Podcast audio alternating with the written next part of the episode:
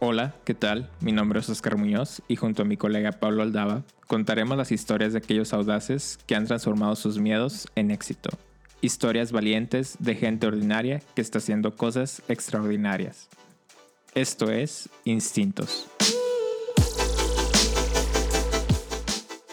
El día de hoy, antes de comenzar con nuestro episodio, nos gustaría darte una pequeña introducción sobre nuestro invitado, Luis Equiwa. Él es doctor en artes y diseño y maestro en diseño industrial por la UNAM. Actualmente es profesor investigador en el Centro de Investigaciones de Diseño Industrial y su labor docente y de investigación se centra en la innovación educativa y la evolución de los objetos.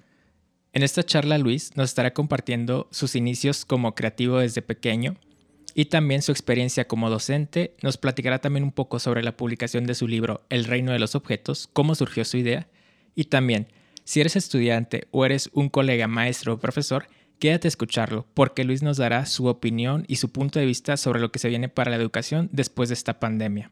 Una educación sin distancia. Esperamos lo disfruten y nos escuchamos en el próximo episodio.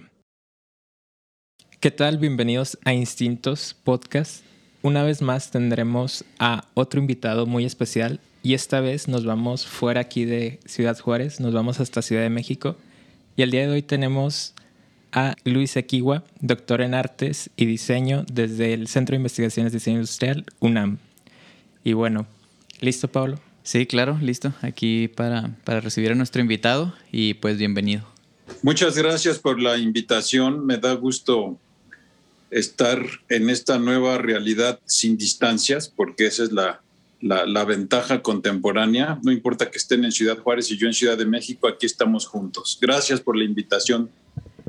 Va. Bueno, entonces aquí vamos a charlar un poco sobre, bueno, tus libros y más que nada nos gustaría hablar también sobre la, la educación, ¿no? Cómo nos vino a pegar esta, esta pandemia. Pero bueno, vamos a empezar de cómo... Vamos a empezar de una cosa que a mí hasta el momento de hoy me sigue impactando, que es los títulos de las personas. ¿Por qué, ¿Por qué crees que las personas necesitan un título como doctor, como maestro, como profesor, como catedrático, para poder sentirse como, pues no sé, importantes. Yo recuerdo el primer día que llegué ahí al, al y que me dijiste el chihuahuita y que me dijiste, no, no, no, aquí yo soy Luis, nada de maestro, nada de profesor. Y hasta el día yo creo que sigo implementándolo con mis alumnos y creo que sí la confianza se da un poco más eh, cercana entonces, nada, me gustaría saber tu punto de vista sobre, sobre los títulos en las personas. Pues mira, los títulos en las personas en ciertas circunstancias sirven para entender y, decodificar cuál ha sido la, la, formación de cada uno de nosotros.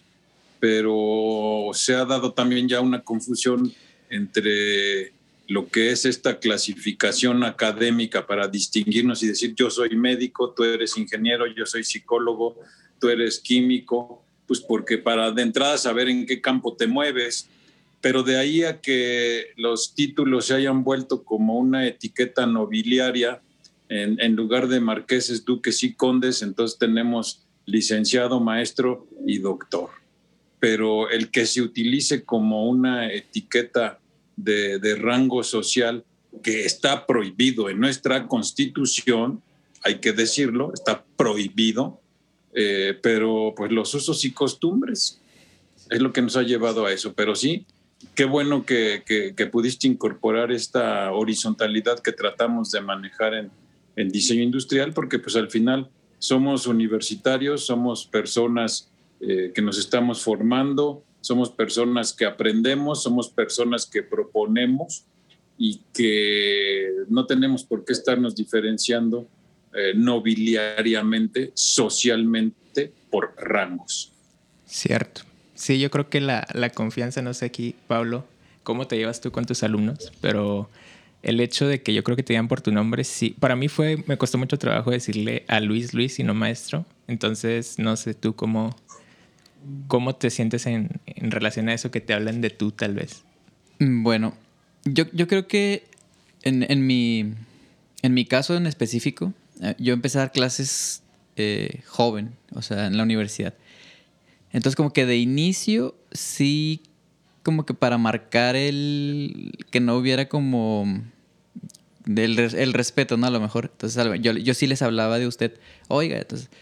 Entonces como que sí puse como una línea, pero quizás es más como yo me sentía joven, o sea, tenía un par de años de haber egresado, entonces a lo mejor por eso como para que no se perdiera el respeto o, la, o la diferencia, ¿no? Entre, entre el maestro y el alumno. Porque luego cuando eres eh, profesor así joven, los alumnos, este, pues como que se, se, quieren llevar, ¿no? Entonces quizás fue, fue por eso, pero ahorita me siento pues cómodo igual si me dicen Pablo, o sea, me, me siento bien, o sea, me gusta. Para que no haya como que, oiga, maestro, profe. Igual los alumnos se acostumbran también porque pues es parte de la cultura, yo creo, mexicana, ¿no? El pues profe o maestro o, o doctor, como lo estamos comentando ahorita. Pero no me siento incómodo, pero tampoco exijo que, que, me digan, por ejemplo, el término de maestro, ¿no? Este, entonces, creo que va más de, de cómo tú te comuniques de una manera efectiva con, con tus alumnos. Va.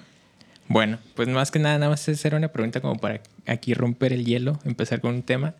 Pero bueno, Luis, entonces vámonos a El Reino de los Objetos. Cuéntanos tu historia en torno a este proyecto, cómo nace y bueno, cómo llegas hasta lo que es ahora un objeto, ¿no? Que fue un libro. Pues es, es interesante que nos tendríamos que ir a principios del siglo XXI, que en la UNAM publican eh, anualmente convocatorias para hacer proyectos de investigación y yo quería pues obtener un financiamiento para un proyecto de investigación, pero el primer problema es ¿cuál proyecto de investigación? Entonces no sé por qué se me metió la idea de, de pensar en la evolución de los objetos eh, y esto partía un poco de una colección de revistas que tenemos ahí en, en el CD, que es la, la revista Industrial Design, que es una revista gringa, pero tenemos la colección desde principios de los 50, o sea, desde la década de los 50. Y, y pues era interesante como echar un ojo a, a, esa colección y en esa colección ver cómo había evolucionado, por ejemplo, el televisor. Entonces, lo primero que trabajamos con dos alumnas de servicio social fue ese, y por supuesto sí nos dieron el, el, el financiamiento para hacer el proyecto, me estaba olvidando de eso, Y, y, trabajamos la evolución de, del televisor. Y, y, de ahí pues he seguido trabajando este, este campo y pues ya son 21 años, 20 años y de repente en el 2012, 2013 también empezamos a trabajar junto con los alumnos que colaboran. Tú tuviste la, la, la, fortuna de estar con nosotros y nosotros contigo en un equipo de estos. Ya sabes cómo nos juntamos los alumnos y yo y nos ponemos a trabajar. Entonces así tenía un, un, equipo con el que hacíamos algunas actividades, entre otras, eh, pues algo de Reino Objeto y empezamos a pensar en, un programa de, de, radio. Hicimos nuestros ensayos, de hecho tengo grabadas las, las sesiones donde estuvimos practicando prototipos de radio y de pronto un día eh, se me ocurrió ir a Radio UNAM, a nuestra Radio UNAM de la Universidad Nacional Autónoma de México. Y, y me conectaron con, con, la que dirige el área de producción. Eh, le dije, hoy tengo esta idea. Ah, pues aquí están la, los formatos para hacer el protocolo. Hice el protocolo, se lo mandé. Y pues no me contestaba, así como pasa en la UNAM, que no te contestan. Entonces yo fui y me apersoné en la oficina y, oye, ah, eh, aquí está, este, oye, pues te mandé y no me has dicho. Ah, sí, ya lo vi, está muy interesante el reino de los objetos, pero pienso que lo que tú tienes es una, una serie de cápsulas, no, no unos programas, sino una serie de cápsulas. Ah, pues y luego, pues cada cápsula te va a costar como unos 3.500 o 4.000 pesos de edición y producción. Y luego, pues los tienes que pagar tú. y que no soy de la UNAM y que no la UNAM patrocina, paga y es Radio UNAM. Y, pues este, dije, no, aquí me están bateando, mano, aquí me están bateando. Entonces, pues ya me fui. Y luego apareció en, en noviembre, diciembre de ese año la convocatoria de, de Limer, donde también, pues si tú tenías una idea, pues la presentabas. Y como ya tenía de todos modos el, el formato de la UNAM, los formatos electrónicos del IMER los llené y pues ya se quedó ahí. Y un día que me asomé a ver, ah, pues, ¿qué habrá pasado con eso enero, febrero del siguiente año? Pues me la había ganado, me la había ganado. Y entonces me, un día me hablaron del IMER para tener una reunión con ellos y, a diferencia de Radio UNAM, acá me dijeron, oye, mira, aquí están estos, eran como cinco o seis productores, dice, los seis están peleando por tu proyecto. Entonces ellos decidieron quién me, a quién me iban a asignar, ya me asignaron uno de esos y, me dijeron que pues aquí están las, las escaletas que hay que llenar para que tus cápsulas sean de cinco minutos, entonces así asado. Y, ya me puse a aprender y a entender bien lo de las escaletas. Y pues de principio dices escribir 50 guiones, ¿no? De 50 cápsulas. Entonces las ideas de, qué objetos íbamos a describir y a tratar y a explicar en las cápsulas, los emblanteé en Facebook, ya estaba yo metido en las redes, entonces yo pregunté, oigan, pasó esto y esto, recomienden qué productos. Entonces, de ahí, de, la intervención en Facebook, salió la lista de los 50 objetos que, que componen el conjunto de, cápsulas de, esta producción. Y luego, pues me tenía que escribir, tenía que ir al IMER y me avisaban, oye, tenemos tiempo de estudio de tal a tal hora, tal día, vente, tráete dos, tres cápsulas. Entonces tenía que escribir las dos, tres cápsulas. Tuve que aprender a, hablar ahí en, el estudio y echarle acá el feeling y, quitarme un poquito esta lentejez como de aquel que habla despacito, despacito todas las mañanas. Entonces yo me tuve que poner abusado para hablar más rapidito y aprendí a eso. Pero sí se fue volviendo muy pesado que te decían, tenemos estudio para tal día, este, vente, tráete tres, cuatro, cinco cápsulas. Entonces tú tenía que escribir, se fue volviendo bien pesado. Pero al final terminé y tenía las 50 cápsulas. Y ya que tienes escrito eso, dices, ¿y ahora qué hago? Pues ya es una publicación. Entonces eh, empecé a, promover la idea de publicar el libro. Se dio que, que, que la UNAM me apoyaba desde la Facultad de Arquitectura y también me apoyaban desde la Dirección General de Publicaciones de la UNAM. Y ya se empezó a diseñar el libro. Los que diseñaron el libro pensaron en que iba a ser un, un objeto, un, un, libro objeto, que, que yo no me, me, di cuenta clara hasta después. Eh, lo único que les había dicho es que como eran eh, descripciones de, los objetos desde los ojos de un diseñador industrial, pues que no pusieran ilustraciones literales, sino unas evocaciones nada más para que la gente eh, se imaginara el objeto a partir de la descripción. Y eh, en ese inter ya conocía a tu cuate este, el ingeniero, mano, que de repente aparecía ahí por diseño, ¿no? Entonces, este, eh, tengo que decirles a los que vayan a escuchar esto que que Oscar me conoce que yo tengo acá una olla de palomitas que entonces de repente brotan ideas locas, locas, locas. Entonces, eh, cuando vi a Carlos, dije, Carlos, este, ¿sabes hacer em, aplicaciones? Y, me dijo que sí. Y pues, pues bien, bien, no sabía. Entonces, este, aprendimos juntos a hacer aplicaciones y a, a generar todo el proceso eh, burocrático para poder colocar la aplicación. Pero esto implicaba también decirles a los editores del libro, oye, y si al libro le metemos realidad aumentada, espérate, espérate, pero es que eso nos va a costar mucho trabajo, pero total yo los convencí.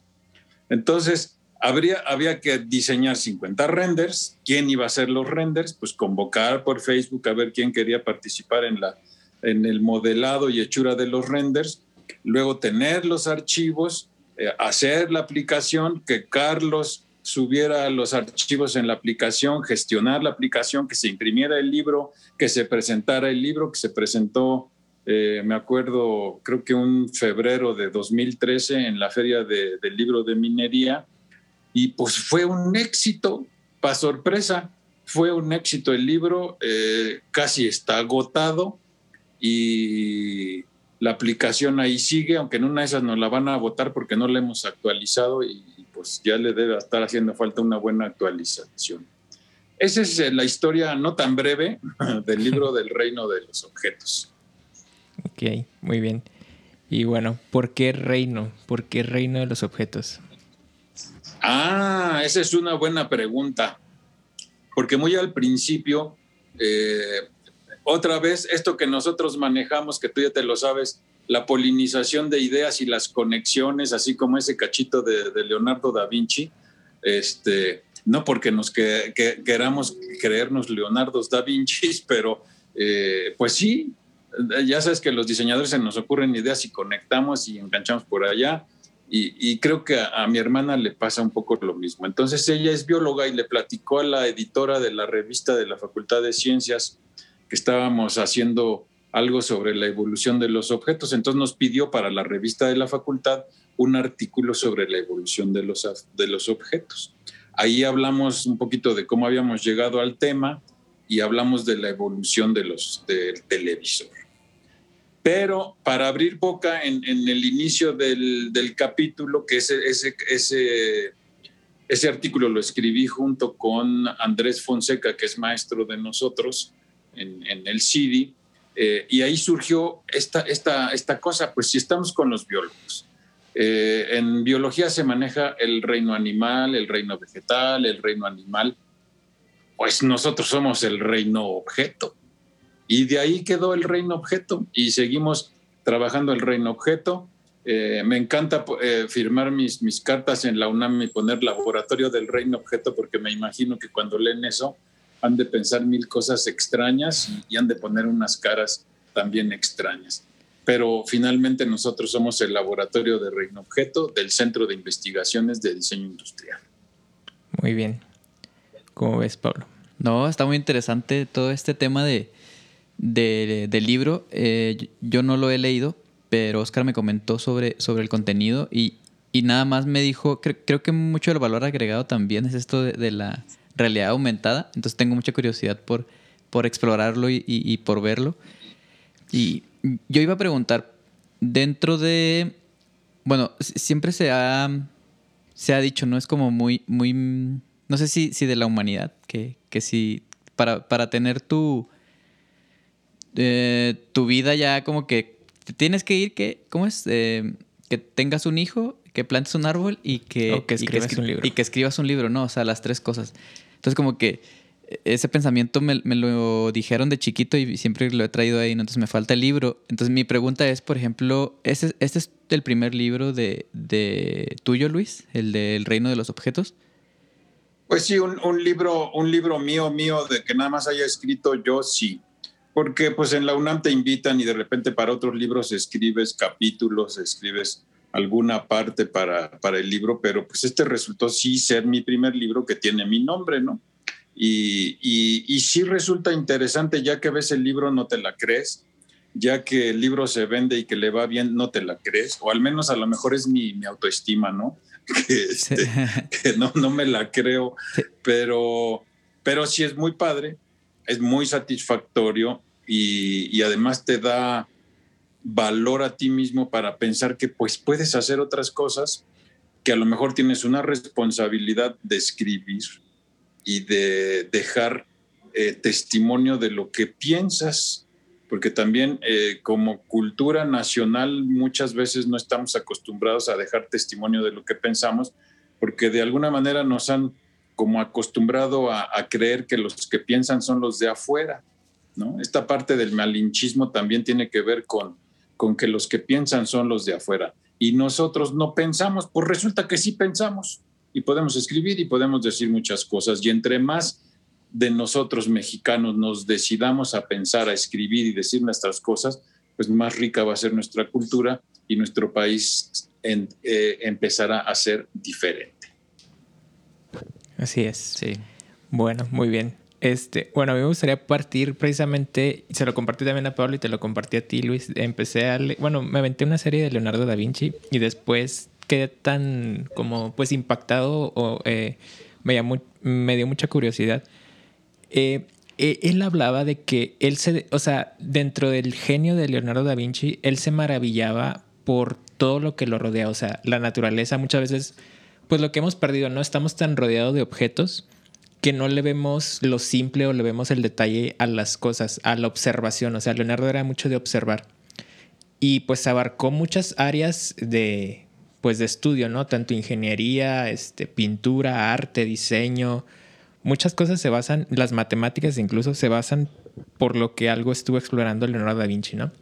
Entonces, precisamente, bueno, este reino de los objetos, yo también tuve la fortuna de estar por allá, pero me gustaría platicar aquí aprovechando que, bueno, eh, los tres somos aquí, bueno, maestros, tutores. Eh, hablar sobre la transdisciplina. Creo que es un tema que no se toca mucho y que al menos yo aquí en la ciudad no lo he tenido tan presente desde que regresé allá. Yo recuerdo, y para partir aquí con la, con la plática, cuando teníamos la clase de reino objeto, me recuerdo mucho que era una clase, imagínate Pablo, era una clase de diseñadores industriales con historiadores. Muy interesante. bueno, era interesante, pero era chistoso porque Luis se desesperaba. O sea, porque los, pues los historiadores querían enmarcar como, o sea, lo que ellos expresaban, querían decirlo de la manera más... Eh, usaban pues palabras muy como rimbombantes, ¿no? Entonces Luis se desesperaba un poco. Entonces... Más práctico. Eh. Sí, más, sí, más práctico. Entonces, eh, algo, una palabra que se me quedó muy marcada es la educación castrada, Manu. La educación castrada. ¿Por qué estamos castrados? Nosotros que venimos también una generación, pues, eh, aparentemente del mismo tipo de educación. ¿Por qué, ¿Por qué tú crees que estamos castrados?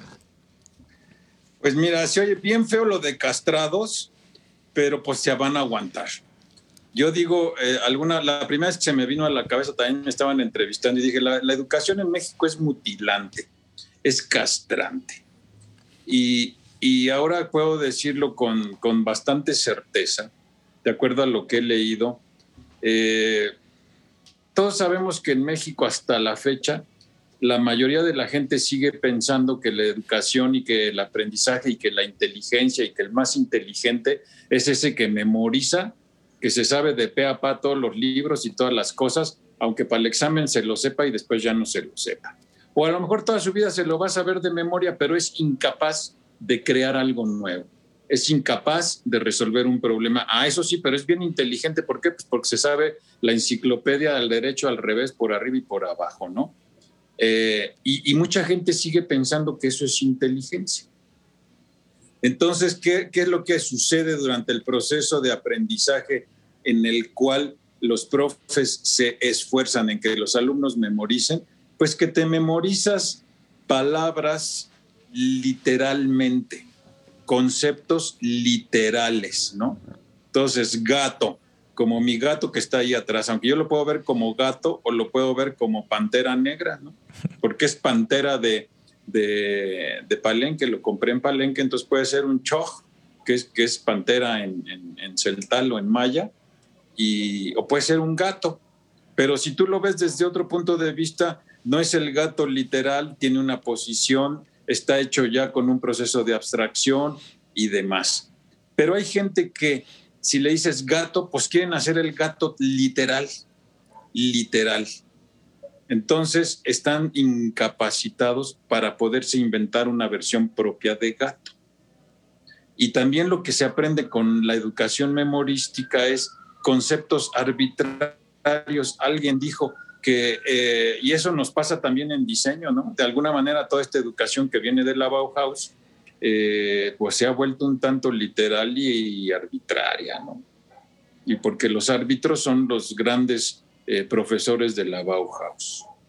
Y bueno, eh, pues ustedes lo sufren en Ciudad Juárez porque yo sé que, tienen en diseño industrial muchos ingenieros. Yo lidié con sus ingenieros y los ingenieros son sobre todo literales y arbitrarios, ¿no? Entonces, e, esa es la educación y entonces cuando tú eres niño, tú eres creativo y piensas en muchas cosas y como Leonardo da Vinci ves el mundo de todos colores y ves cosas geniales que puedes hacer, reproducir y crear, inventarte y demás. Y en la escuela, así como mi cabecita, te van rapando, te van rapando, te van rapando hasta que te dejan square-minded, como dicen sus vecinos, ¿no? Bien square-minded, bien cuadrado, bien cúbico y pues ya perdimos, ya perdimos. Entonces, ¿Cómo vamos a transitar de esa educación mutilante y castrante a una educación eh, más creativa, más libre, donde yo aprenda conceptos y, también aprenda ideas libres que puedo combinar para hacer cosas nuevas?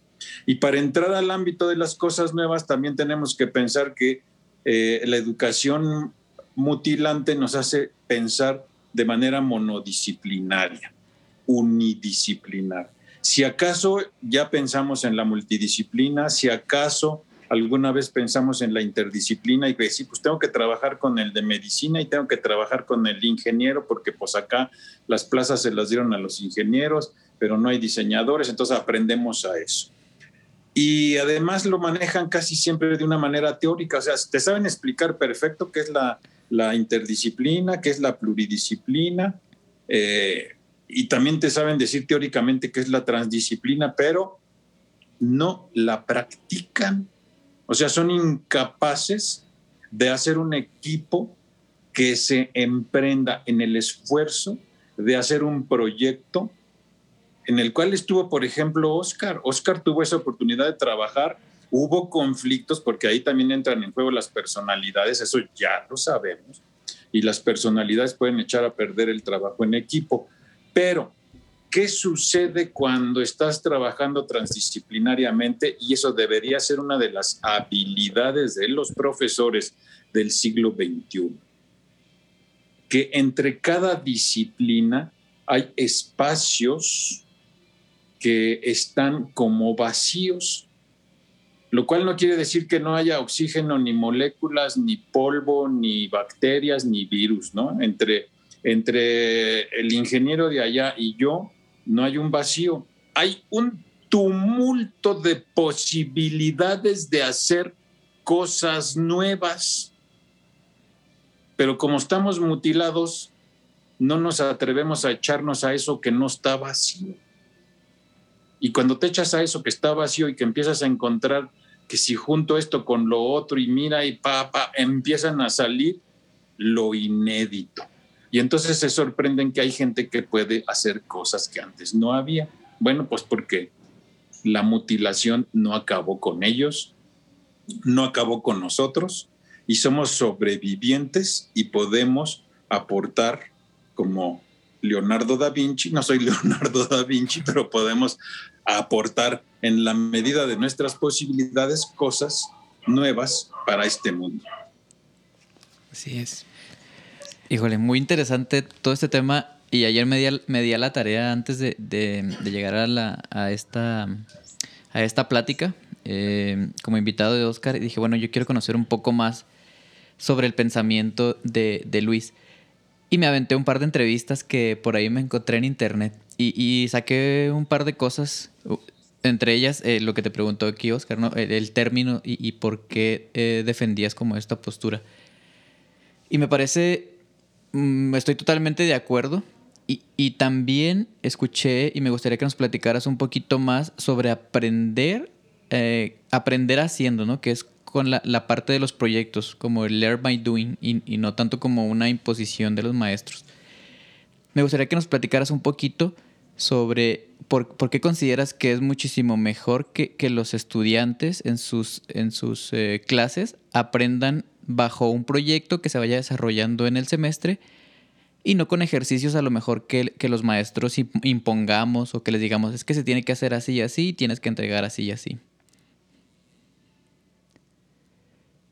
Mira, em, yo siempre tuve, además porque yo creo que esa fue mi vida, yo siempre aprendí, yo era como diseñador desde siempre, desde que era niño yo era diseñador, ya cuando veo para atrás y me acuerdo lo que hacía, pues era diseñador. Entonces, ¿y, y cómo fui aprendiendo desde que era niño? Pues haciendo proyectos que me, que me inventaba.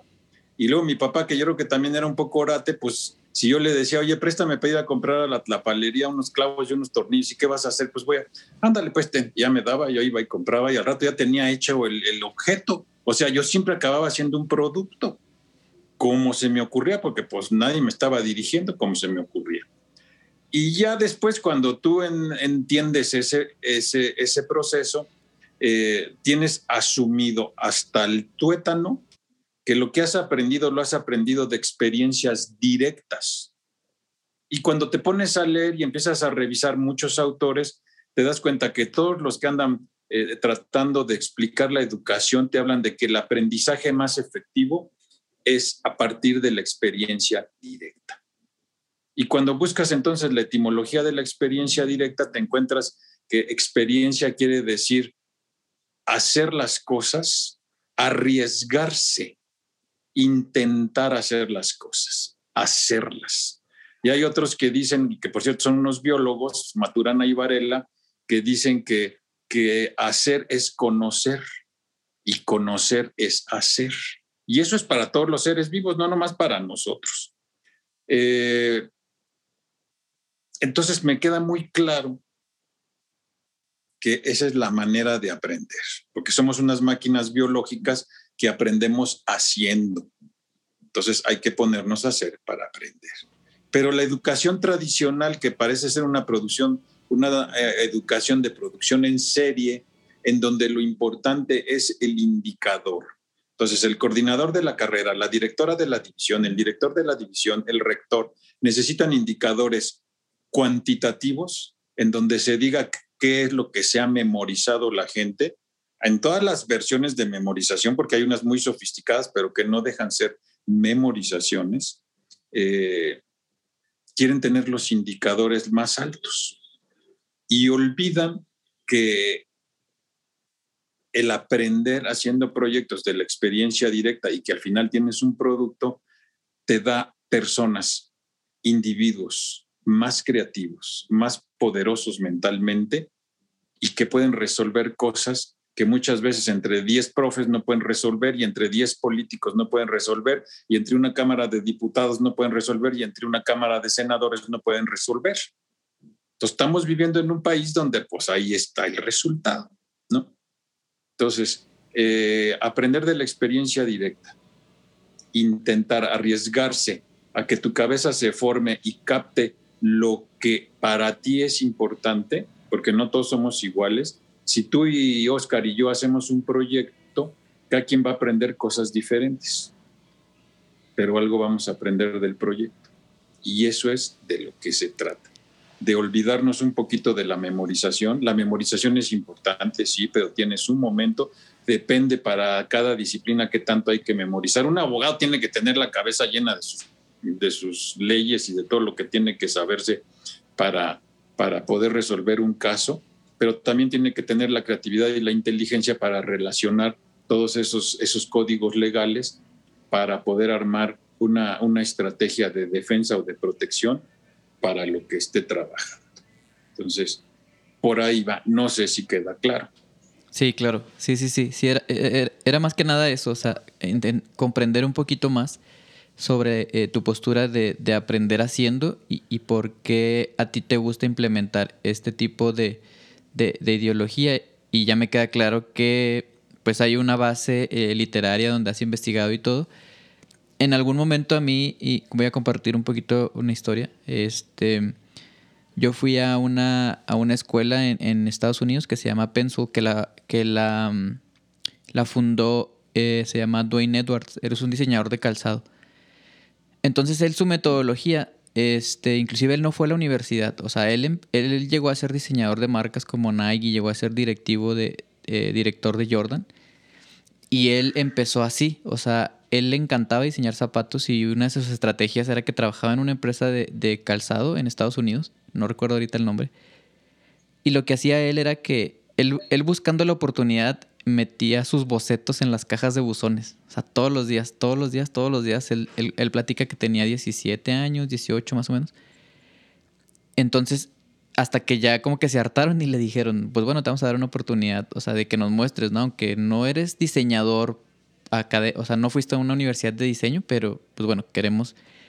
Y él entró a, a trabajar y, e hizo diseño, o sea, o sea, practicando en realidad. O sea, él no, no tomó clases de diseño y llegó hasta, hasta donde llegó, ¿no?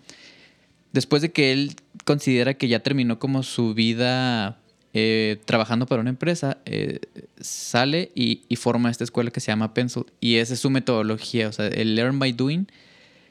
Y hace colaboraciones con diferentes marcas de tenis y, y te, y te mete mucho, yo, yo, tuve la oportunidad de participar y te inculca mucho eso, es que el, aquí está un proyecto real y ustedes lo van a desarrollar y lo que van a aprender aquí no se compara nada con, con lo que te dan en la, en la clase. Entonces, a mí se me hizo muy interesante y ahora que, que veo la postura de Luis, como que conecto las ideas y digo, bueno, es que pues sí, en realidad es, o sea, tú aprendes eh, con los requerimientos que te dan y lo que tienes que presentar. O sea, no fue como que una asignación y, ah, bueno, sí, eso es un trabajo más de la escuela, sino que ya te enfrentas a la, vida diaria y aplicas lo que, lo que has aprendido. Entonces, pues está muy interesante porque conecté como estas dos, estas dos ideas. Y bueno, pues, pues como lo que dice Pablo, pues precisamente fue los proyectos que antes se trabajaban ahí en el CIDI. Cuando, en el, bueno, el proyecto que yo participé donde estuvo Carlos, que es el ingeniero aquí de la aplicación, y estuvo Luis participando también, eh, ahí, eh, bueno, apoyándonos, orientándonos. Eh, también había otros proyectos en los cuales pues estaba marcas como, ¿quién estaba? Audi, ¿no? Era Audi, Audi y, bueno, no recuerdo, eran como otros dos. Ford, creo que también te tocó Ford. Ah, sí, también tocó Ford. Y en este caso nosotros fuimos para el Museo Regional de, de Guanajuato. Entonces eran proyectos que estabas aprendiendo, pues prácticamente era aprender haciendo y tu resultado tenía que ser una entrega pues real, ¿no? No te quedabas con de que, ah, pues se quedó con un proyecto universitario, se quedó con un proyecto de tesis, sino que en realidad tu cliente era, pues era una empresa real. Y ahí está, o sea, ahí está el reto, ¿no? Y ahí está el, pues precisamente a mí me tocó colaborar con historiadores, con publicistas, con eh, diseñadores gráficos, con ingenieros. Y pues ahí es donde te das cuenta que de todos lados puedes nutrir el proyecto, ¿no? Entonces, Claro, o sea, pues están las diferencias de pensamiento porque ahí está la formación, pero lo importante es pues que cada quien aprendió y ya llegaste al resultado, que en este caso pues fue un proyecto, ¿no? Un cliente y fue como, como lo dices tú, o sea, con ahí en la escuela de Pencil, pues le entregas resultados al, al cliente, ¿no? Sí, sí yo, yo creo que este tipo de experiencias son las más enriquecedoras, o sea, porque pues ahora sí que estás en la vida eh, pues laboral, profesional, ejecutando un proyecto eh, que se va a producir, ¿no? Y, tienes que cumplir con ciertas cosas y ciertos requerimientos, pero que se van a tangibilizar en algún momento. Sí. Muy bien. Muy bien. Bueno, Manu. Y vámonos, ahora te traigo aquí una pregunta que, así a ver si no te da ahí el, el mimiski. Mira, bueno, pues llegó la pandemia, ¿no? Y, yo, bueno, em, me acordé de ti mucho porque me tocó ver a mí el proyecto de la Aula 2000, que es? ¿Ya es 2050 o 2030? Ya no recuerdo qué año es. No, pues ahorita seguimos manejando el 2030, pero pues finalmente es, movible. Pues sí. Bueno, le, le, platiqué a Pablo un poquito sobre este proyecto del aula, ¿no? Que es el aula, el aula del, del futuro. Pero también ahora que se vino esto, algo que nos intriga, eh, bueno, a Pablo y a mí es cómo tú crees que va a, o sea, si la educación va a cambiar, ¿no? Porque ahorita pues ya sí, nos están vacunando, va a llevar un proceso, pero nos agarró en curva tanto a maestros, tanto a alumnos, porque nos dimos cuenta que alumnos, a pesar de que sean que millennials que usen el celular, no saben ni siquiera usar a veces en ocasiones Zoom, ¿no? Entonces, ¿cómo crees tú que se viene la educación? O sea, ¿la educación va a cambiar? ¿Va a cambiar? ¿O, o cómo, cómo evalúas tú la situación? Sí va a cambiar, sí está cambiando y los que no cambian, pues, pues lo que le pasa a todo lo que no cambia, se marchita, se marchita. Entonces, eh, ya ahorita, después de, un año y cachito de esta situación, me queda clarísimo, uno, que no vamos a regresar, pero ni de chiste, a comer a la educación, ni de chiste. ¿Por qué? Porque la posibilidad de estar sin distancias, esa es la paradoja. Educación a distancia, pues no es cierto, es educación sin distancias. Aquí estamos, ¿no? Yo estoy sentado en mi sala, tengo un tripié y tengo el, el iPad y me están viendo desde el iPad. Claro que es el iPad Pro con cámara de 12 megapíxeles y entonces supongo que si su red es buena y la mía está transmitiendo bien, me ven casi en, en, HD, ¿no? Eh, entonces, ¿qué pasa si la educación es sin distancias? Y ahorita, lástima que estamos en paro, pero este semestre en serie cero estamos trabajando con artesanos de Teotihuacán, entonces nosotros estamos en México, cada quien en su casa, los artesanos están en Teotihuacán me está ayudando Hazael, que es un alumno que está, todavía no se titula, pero que vive en Italia y él me ayuda desde Torino. Y si alguien más se quiere conectar, pues se puede conectar.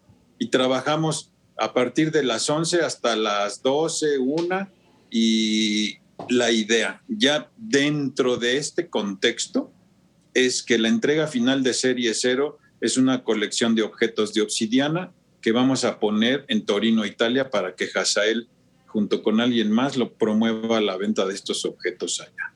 Entonces, eso te habla un poquito de lo que puede pasar en, la, en la educación si pensamos por proyectos, si pensamos en la apertura de, de estas conexiones sin distancias, y que es aplicable no nada más al diseño industrial, porque la educación por proyectos no nada más es para el diseño industrial.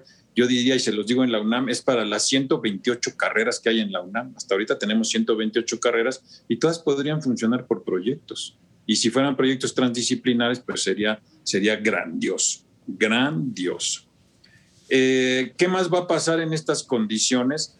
Que si los profes que no han podido dominar la tecnología quieren regresar a sus clases en el salón, entonces pregúntenles a los alumnos que viven a dos horas, dos horas y media y que tardan en total durante el día cuatro o cinco horas en transportarse, en estar yendo otra vez a los salones o conectarse en línea. Entonces, eso ya está probado que es otra cosa y lo de eh, trabajar en línea, eh, ahorras eh, gasolina, ahorras tiempo de transporte, eh, tu huella de carbón se achica, eh, no gastas en comida porque comes en tu casa y habrá sesiones presenciales, sí, las necesarias, donde haya este, socialización, sí, donde haya calor humano, sí, pero que regresemos a que todo vuelva a ser presencial no es económicamente factible. Eso ya está probado, ya está probado. Muy bien. Eh, se nos ha olvidado que mucho de la arquitectura contemporánea del siglo XX y aún en el siglo XXI, pero ya se les olvidó bastante, y todas estas cosas de, grandes ventanas y demás, viene también de la epidemia de, la gripe española de principios del siglo XX. Entonces allí hubo cambios que ya son, están tan arraigados que ya ni se acuerdan que fue por más otras que, que ni nos acordamos. ¿no? de, qué otras cosas cambiaron, porque ni sabemos cómo fue que cambiaron y en qué momento eso ya, ya se incorpora ahora como una cosa de usos y costumbres contemporáneos. Entonces, la educación sin distancias, eh, la posibilidad de conectarte con, con, el mundo de cualquier parte con, del globo terráqueo, el único problema son los horarios, pero bueno, se compatibilizan las horas para poder actuar.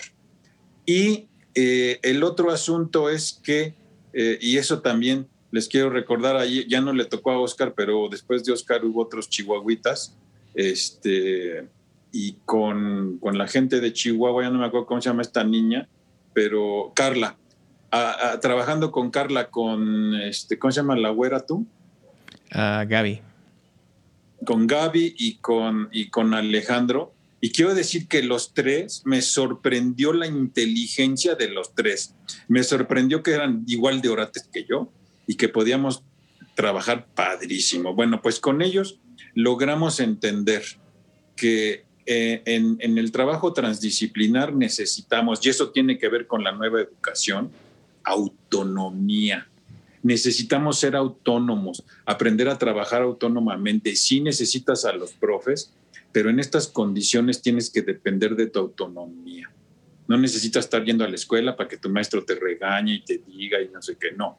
Acá tú tienes que ser autónomo y cuando te tengas que conectar, tener lo que tengas que tener aprendido, listo para trabajar y para colaborar en tu proyecto. La otra, que necesitamos, y eso sobre todo los profes, eh, entender que los, los, profesores tenemos también una función de, de, de hub, de conectores y entonces aquí surgió otra palabra de otra alumna, que, es que la, la, educación, yo la utilizaría ahora, la, la, educación sin distancias del siglo XXI, después del virus, es un proceso de hiperconectividad, en donde tenemos que encontrar las maneras, y ya está la posibilidad de sin distancias, de hiperconectar, ¿no? Para lograr la polinización, como dice ahí en otras palabras en el texto de Leonardo da Vinci, la polinización de ideas y la colisión de ideas para generar ideas nuevas, adecuadas al momento en el que estamos viviendo o al tiempo por venir, ¿no? Entonces, esas son de las cosas que ahorita están para poder entrar, y también lo digo ya en las conferencias, para poder entrar los que quieran, los que no que se queden, para poder entrar a la nueva dimensión educativa. El umbral, así como de película de ciencia ficción, para entrar a la nueva dimensión educativa está abierto. ¿Quieres pasarle? ¿Y qué voy a hacer ahí? Pues vente, mano, vamos a aprender a ver qué vamos a hacer en la nueva dimensión educativa. No, mano, pero ¿y qué tal si nos rompen el hocico? Pues quédate allá del otro lado. Allá te quedas comodito, ¿no? Guarecido en tu guarida, así como si fueras un, un tejón que te van a cazar. La realidad te va a cazar. Y si no te pones al tiro, pues vas a sufrir. Entonces, mi invitación ahora en las conferencias es quieren aprovechar este umbral para entrar a la nueva dimensión educativa, vénganse, entremos y aprendamos lo que nos toca aprender para las nuevas generaciones. Y que para mí, y desde mi punto de vista, es esto, aprender haciendo proyectos y productos. Sí. Fíjate que ahorita, bueno, aquí dos puntos quiero rescatar. El primero me parece muy interesante lo es la colección esta de que se va a presentar en Turín, Italia, en Torino, cómo, bueno, cómo se está haciendo todo el trabajo, como dices, de manera aparentemente estamos desconectados, pero cómo están creando un producto que al fin de cuentas se pudieron, bueno, yo digo que se ahorraron a lo mejor posibles viajes, ¿no? Intermedios y al fin, a fin de cuentas ya tienen un producto que lo van a presentar eh, de manera presencial, ¿no? Entonces ahí está el resultado. Justo hoy lo conecté con un, hay un video que vi de Gary Vee, que es un, un marquetero, empresario, etcétera y él habla un poco de lo que tú dices, Luis. Él dice, vamos, o sea, estamos conectados en este momento. Dice, o sea, yo estoy teniendo una videollamada contigo en Dubai y voy a ir en un, mes, pero voy a ir en un mes ya a la presentación. O sea, estamos ahorrando en todo sentido, ¿no? Tanto económicamente, en menos contaminación.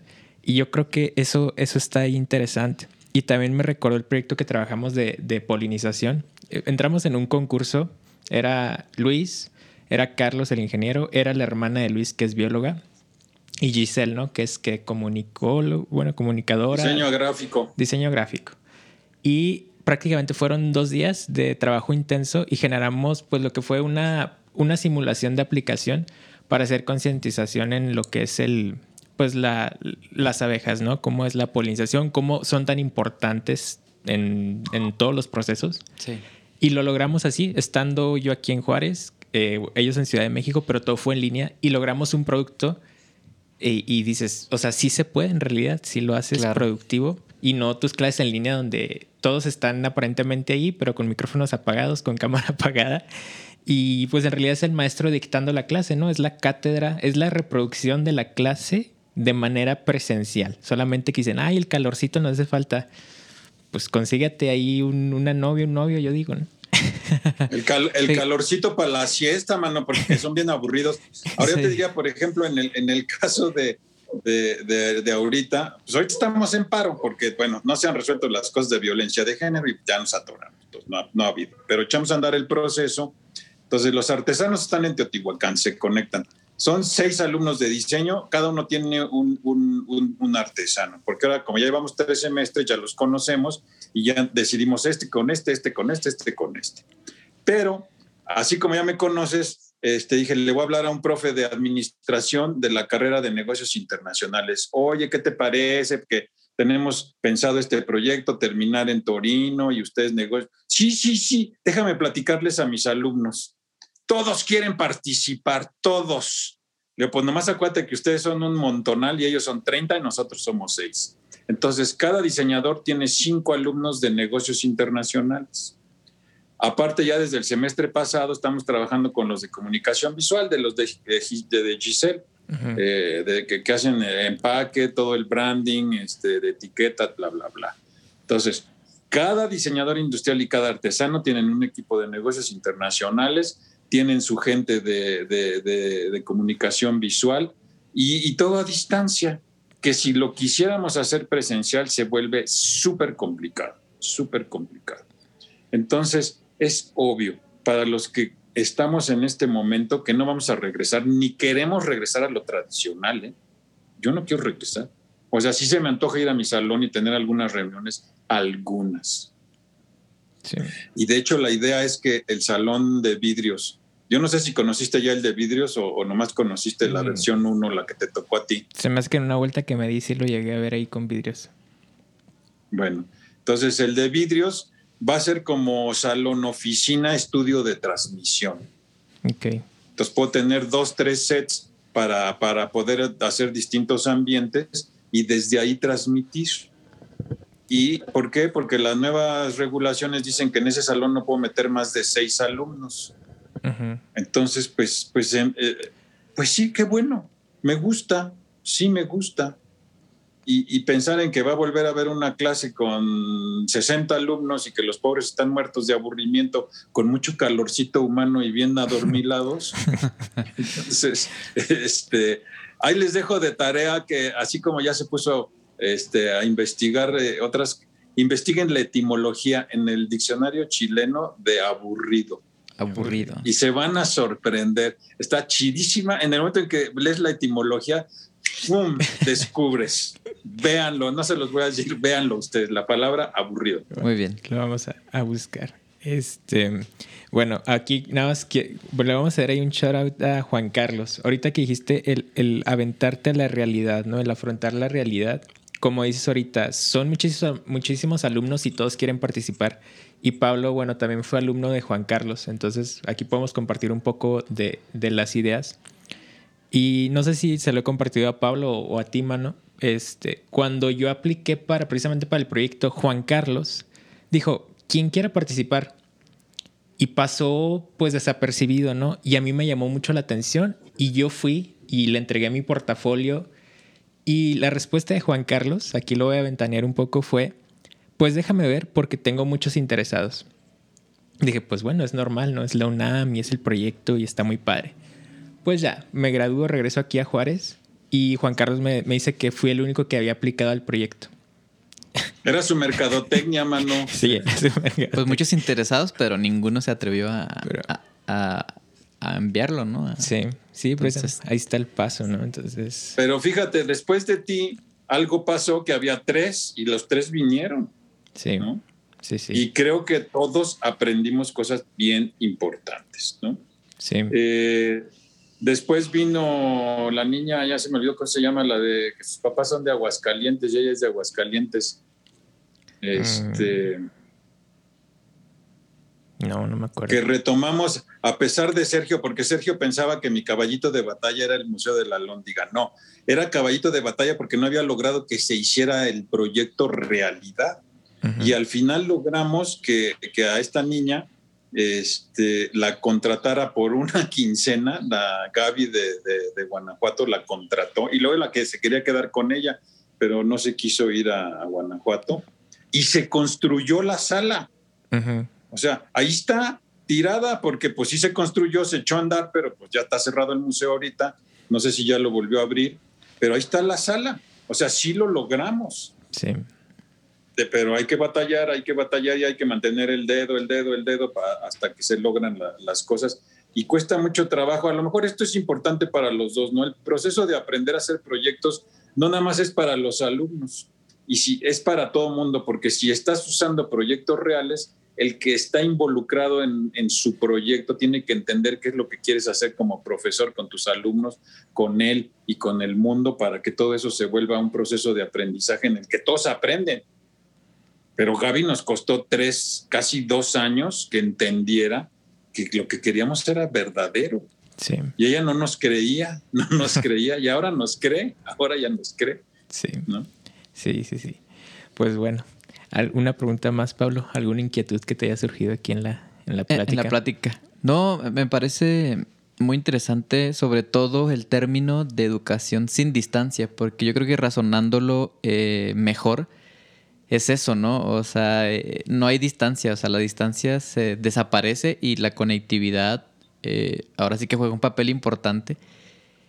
yo creo que el, el, Y otra cosa importante es tomarnos a tomar la decisión y atreverte a hacer cosas. Por ejemplo, de conectarse eh, Luis con, con, esta persona de Italia y con los artesanos y de generar y darle valor, darle valor a, todos estos proyectos, a estos objetos que cuenten una historia, que, cuenten como durante todo este desarrollo, que cuenten algo, ¿no? Y que no nos limitemos únicamente a que no, pues es que ahorita no, no, no nos podemos acercar. O sea, no, no, no, no podemos ir a, una junta presencial. No, pues no se va a hacer nada. No, al contrario, ¿no? Se hace más rápido y con menos impacto también, por ejemplo, como dice la huella de carbón. Y, y lo seguimos haciendo, ¿no? De alguna manera u otra aprovechamos toda la situación para como transformarnos y movernos y, continuar haciendo cosas. Así es. Muy bien, pues ya casi para cerrar, Luis. Eh, déjame agregar una cosa de cuál es, cuál es el futuro también. Sí, sí, sí. Y yo ya lo estoy, lo estoy, lo estoy probando. Eh, las asignaturas, o sea, no sé qué materia da Oscar, no sé qué materia da. ¿Cómo te llamas? Ya se me fue, mano. Pablo. Pablo, igual que mi hijo. Este, pues la puedes, ya, lo, ya lo hice dos semestres, eh, se llaman materias curriculares, no sé allá cómo les digan, pero y, y, simultáneamente la ofreces como materia extracurricular. Sí. Entonces, si Pablo o si Oscar se quieren inscribir a mi materia de serie cero o a mi materia de reino objeto, la materia cuesta 3.300 pesos y si cumples con el, curso, pues al final te doy un papel de la UNAM válido para tu currículum y para tu carrera que tomaste eh, en la Universidad Nacional Autónoma de México, Reino Objeto. Oye, pero yo soy gringo, vivo del otro lado, no importa, este, me pagas en el PayPal de la UNAM y te mandan tu recibo de la UNAM deducible de impuestos para tu papito, para que no se queje. Entonces, ese es el otro nuevo mundo que tampoco se han dado cuenta. Que cada quien puede vender su materia. Si eres muy chido, vende tu materia. Sí. Eres muy chido, vende tu materia en inglés. ¿eh? Véndela en inglés y verás si no tienes gente. No te la acabas. Sí. Ya. Sí. Muy interesante. Yo iba a preguntar si, aunque no estuvieras inscrito en la UNAM, pero ya me quedó claro que sí. O sea, que cualquier persona que quiera agregar valor a su experiencia profesional lo puede hacer. Está muy interesante. ¿eh? Pues fíjate cómo, el, modelo. Cómo son las cosas. Carlos, que bueno, es el ingeniero y, es, y ahorita pues ando trabajando con Carlos también, man. Este, ya le he compartido aquí a Pablo. Eh, pues Carlos andaba de metiche, literalmente. O sea, Carlos no estaba inscrito en las... En las él, él, pertenecía a la facultad de ingeniería. O sea, él andaba ahí de metiche en, la, en el CIDI y estaba prácticamente colaborando. O sea, él no estaba pidiendo en sí nada a cambio, simplemente pues por el gusto, ¿no? Entonces, pues Luis prácticamente tiene las puertas, bueno, abiertas. O bueno, ahorita aparentemente, ¿no? Porque es, es en línea, pero precisamente nos da esa abertura a, poder participar en este tipo de, cosas, ¿no? Si, si tienes la curiosidad o, tienes esa hiperconectividad, y hay otro término que es la polinización, ¿no? El polinizar ideas, este, pues bienvenido. Entonces, bien. Está Saludos a Carlos. A este. Carlos ahí, ahí, ahí lo va a escuchar seguramente. Eh, y pues bueno, yo espero estarlos visitando ahí el próximo mes, mano. Ahí les llevo sus, sus burritos, hombre ya para que no lloren. Sí, no, yo, se vienen acá a la casa y aquí hacemos los burritos, mano, para que no, no te vayas así. Luego se los come aquel otro, mano, se va a poner más panzón de lo que estoy yo, entonces. bueno, oye, este, vamos a hacerte aquí unas preguntillas ya para cerrar. Eh, por ejemplo, tú como diseñador industrial y, ahora investigador, eh, un poco de todo, doctor en, en artes y diseño, mm, si pudieras elegir un objeto ¿Con cuál te quedarías? ¿Cuál es tu objeto favorito, Luis? Ah, qué pregunta, mano. Pues, ¿qué, ¿cuál sería mi, objeto favorito? Pues, voy a, me voy a, me voy a ver muy, muy, este, muy hipster.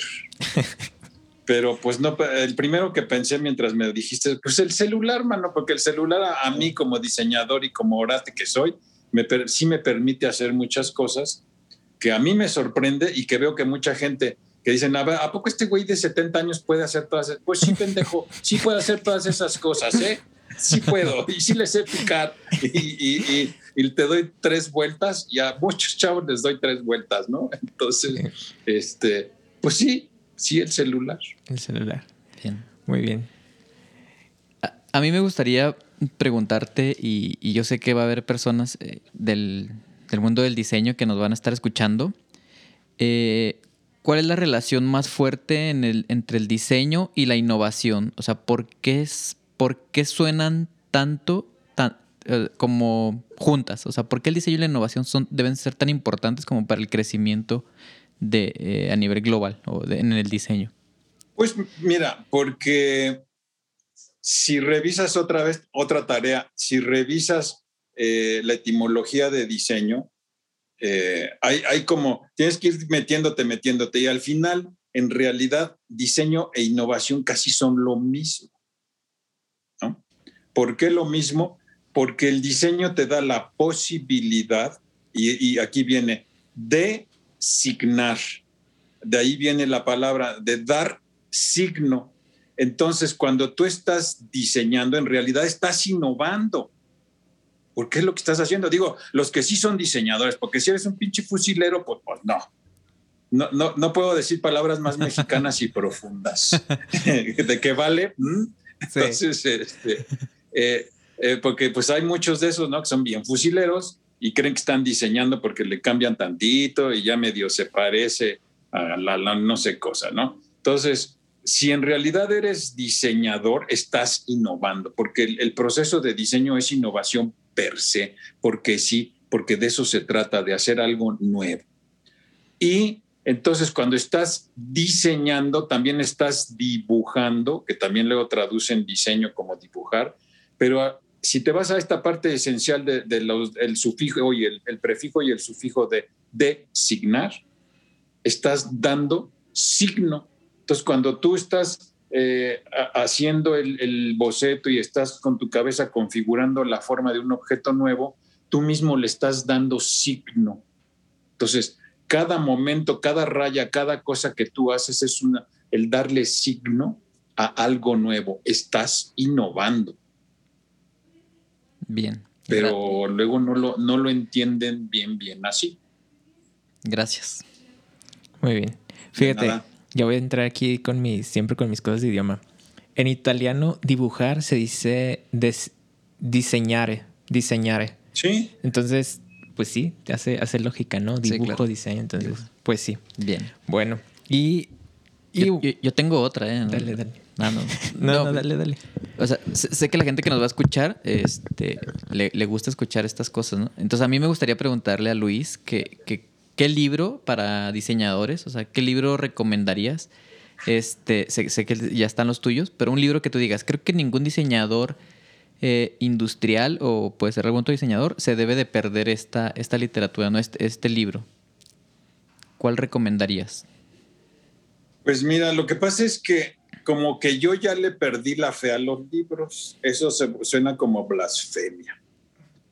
Eh, pero te diría que el libro que a mí me, hizo entender en un ADO, yendo a, dar una clase a Jalapa, eh, y fue un libro de estos que compré cuando estaba estudiando y que, que dices, ya me voy a Jalapa, a ver, pum, agarré el libro así del, del librero. Sí. Y ya, y cuando lo fui leyendo, descubrí claro que lo descubrí porque mi cabeza había evolucionado, ¿no? Que había aprendido otras cosas y entendía de, otra manera el mismo libro que le había ya echado una leída hacía muchos años antes.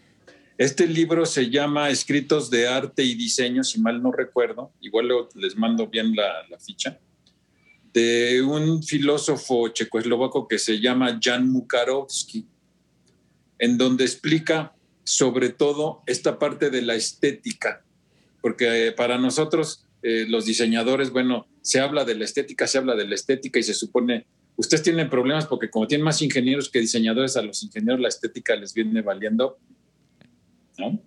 Entonces, pero la estética es la parte emocional que, que influye muchísimo en que el objeto sea atractivo para la gente, ¿no? Aunque muchas veces también, así como el fake news, la, la estética puede ser un fake, ¿no? Ya lo sabemos pero cuando no es fake, eh, pues tiene, es un super valor agregado para los productos. Y ahí fue donde entendí para qué sirve la estética a los diseñadores, para qué sirve la estética en los objetos y cómo es que debemos aprender los diseñadores a percibir y a designar las formas de manera estética para que cumplan con las expectativas de, un mercado. Entonces, creo que ese libro sería, sería interesante, sobre todo el capítulo, no todo el libro es para diseñadores, es, solamente la parte donde se habla de la función estética, pero bueno, cada quien que, le eche un ojo, está, es de la editorial Gustavo Gili y, este, y a mí me encantó. No lo han vuelto a editar, pero este, pues por ahí se debe poder conseguir, ¿no? Yo les mando el, dato. Muy bien, gracias. Gracias, gracias. Gracias, Luis. Bueno, y ya para cerrar, a ver, hermano, eh, danos, como dijiste, tengo 70 años, pero aquí le sigo macheteando. Danos tres consejos em, de vida, pero en generales, o sea, no queremos enfocarlo tanto en el diseño, porque bueno, aquí nos escuchan un poco de, todas las ramas, precisamente hablando de esta transdisciplina. ¿Cómo es? Transdisciplinariedad. Ándale, o, transdisciplina, dejemos la transdisciplina. transdisciplina. Más fácil. Eh, tres consejos, o los que tú, si los gustas numerar o no, para el futuro de, pues, de México, de la educación. Tres consejos que tú crees que ya tanto maestros maestros más que nada, a mí los, bueno, desde mi punto de vista, perspectiva, yo siento que los maestros tienen un gran papel y que si no se aplican, eh, pues yo creo que van a ser obsoletos. Yo creo que... Tienen un gran papel y, y yo agregaría, a ver maestro, tú tienes la oportunidad de hacer un gran papel, pero también tienes la oportunidad de hacer un papel patético dependiendo de tu conciencia de la realidad en el sentido de poderte conectar junto con tus alumnos con la realidad, como haciendo proyectos. Y la otra que te interesa es que los proyectos no se hacen en una sola disciplina. Hay mucha gente ahora que lo dice y estamos conscientes de que los proyectos implican un trabajo transdisciplinar en el cual hay que conectarse con otras disciplinas para polinizar y colisionar ideas. Entonces, los maestros que puedan darse la oportunidad, quitarse todos los temores, porque no es que estén en su zona de confort, yo también ya lo digo ahora, no están en su zona de confort, eh, están en su guarida porque oyen que vienen los zorros y que se los van a cazar y que les van a dar un tiro, están escondidos allí atrás de su salón con sus libritos, sus apuntes, este, con lo que se saben y, tienen terror de en qué, en qué día les dicen, oye, a ver, salte de tu guarida y queremos ver algo nuevo. Pero ¿qué es nuevo? Ni siquiera se les ocurre que es nuevo. Y eso es patético. Entonces están haciendo un papel patético y, si quieren ser un, profesor que haga un, papel importante, pues tienes que conectarte con la realidad, tienes que estar al tanto de lo que está pasando, tienes que ser flexible, ultra flexible y tener, ya no hay antenas, pues entonces eh, antes hay que sacar las antenas, pues no, hay que, hay que tener el 5G, ¿no? Activar tu 5G, cambiarte por un nanochip que te funcione para que cuando estés oyendo conversaciones y estés actuando, eh, pues conectes con, con cosas que digas, oye, esto me sirve para conectar con mis alumnos, conecto esto, conecto esto, a mí me va a servir para aprender y voy, voy a sufrir, sí voy a tener ratos de sufrimiento, pero también eh, al final tienes una experiencia de que algo pasó. Léase Alóndiga de Granaditas, al final pasó. Pasó, pasó, pasó. ¿No? Y así también el, proyecto del espacio educativo, eh, tengo, tenía ahí, entre un alumno de Servicio Social de Arquitectura, que me echaba unas peleadas con él, seguimos haciendo cuates, pero nos echabas unas peleadas, porque dice, no, tú nunca vas a hacer nada, en la UNAM nunca hacen nada. dije, mira, tú no sabes, porque yo tengo más años que tú en la UNAM y sé que el paso de la UNAM es como de mamut. Pero si yo voy empujando el mamut, yo sé que un día sí va a salir. Y sí salió. Lástima que él no estuvo en la inauguración del, espacio educativo del de vidrios, pero estuvo Benjamín. No sé si conociste a Benjamín. Sí, sí, sí. que ese es, también es como, eh, se llevaba más o menos bien con Giselle. Pero Benjamín, el día de que ya inauguramos y que nos quedamos, el equipo que hizo el espacio, porque ya para el último nos echamos dos días de determinar todos los detalles y dejarlo listo para la inauguración. Y, entonces ya los puse en círculo y que cada quien te ha tocado, ¿no? Que haga esto de que, pues, que aprendiste, que no sé qué. Sí. Y al final le, le tocó a, voy a decir groserías para que puedan poner su... Este, le digo a Benjamín, Benjamín te toca. Y entonces Benjamín dice, dice, ahora apriétale, dice, verga, no puedo hablar. Y le digo, a ver, Benjamín, verga, no puedo hablar. Y tres veces dijo, y luego ya se puso a chillar. Yo voy a chillar. Entonces ya fui, lo abracé y le dije, pendejo, ahora ya estamos chillando los dos, ahora habla, no mames, habla. Y estaba feliz, estaba feliz porque nuestro proyecto, que se tardó más de un año, ahí estuvo. Y aprendimos un chingo de cosas. Sí. Y nos emocionamos, cabrón. Y eso es lo que luego los profes tienen miedo, ¿no? Que meterte a la realidad es tener todas estas emociones que, que pues sí son fuertes. Pero pues hay que vivirlas, ¿no? Así es. Sin duda. Me gustaría cerrar ya con esta reflexión y, y, qué bueno que tocaste ese tema, Luis. Me, me gustó esta, pues esta experiencia, ¿no? Eh, yo creo que la esencia del crear o, del ser diseñadores o del, del ser seres humanos y sobre todo diseñadores industriales, es que siempre estamos buscando el, el, detalle, ¿no? Siempre, y es que ya estoy al 80%, mi proyecto le falta, no sé, un toque de pintura. Pero en realidad si tú vas dejando, o sea, si tú vas, quieres llegar al punto de perfección, nunca lo vas a lograr. Entonces yo creo que lo mejor es, aquí fue la etapa del proyecto, se presentó el salón y va a haber sus mejoras, pero yo creo que lo importante es hacer precisamente, o sea, no esperarte al de que, híjole, y cuando tenga el presupuesto de la UNAM, o cuando la UNAM me pague los 3.500, 3.300 pesos, no, de cuánto te costaban las sesiones de radio, 3.500, ¿no?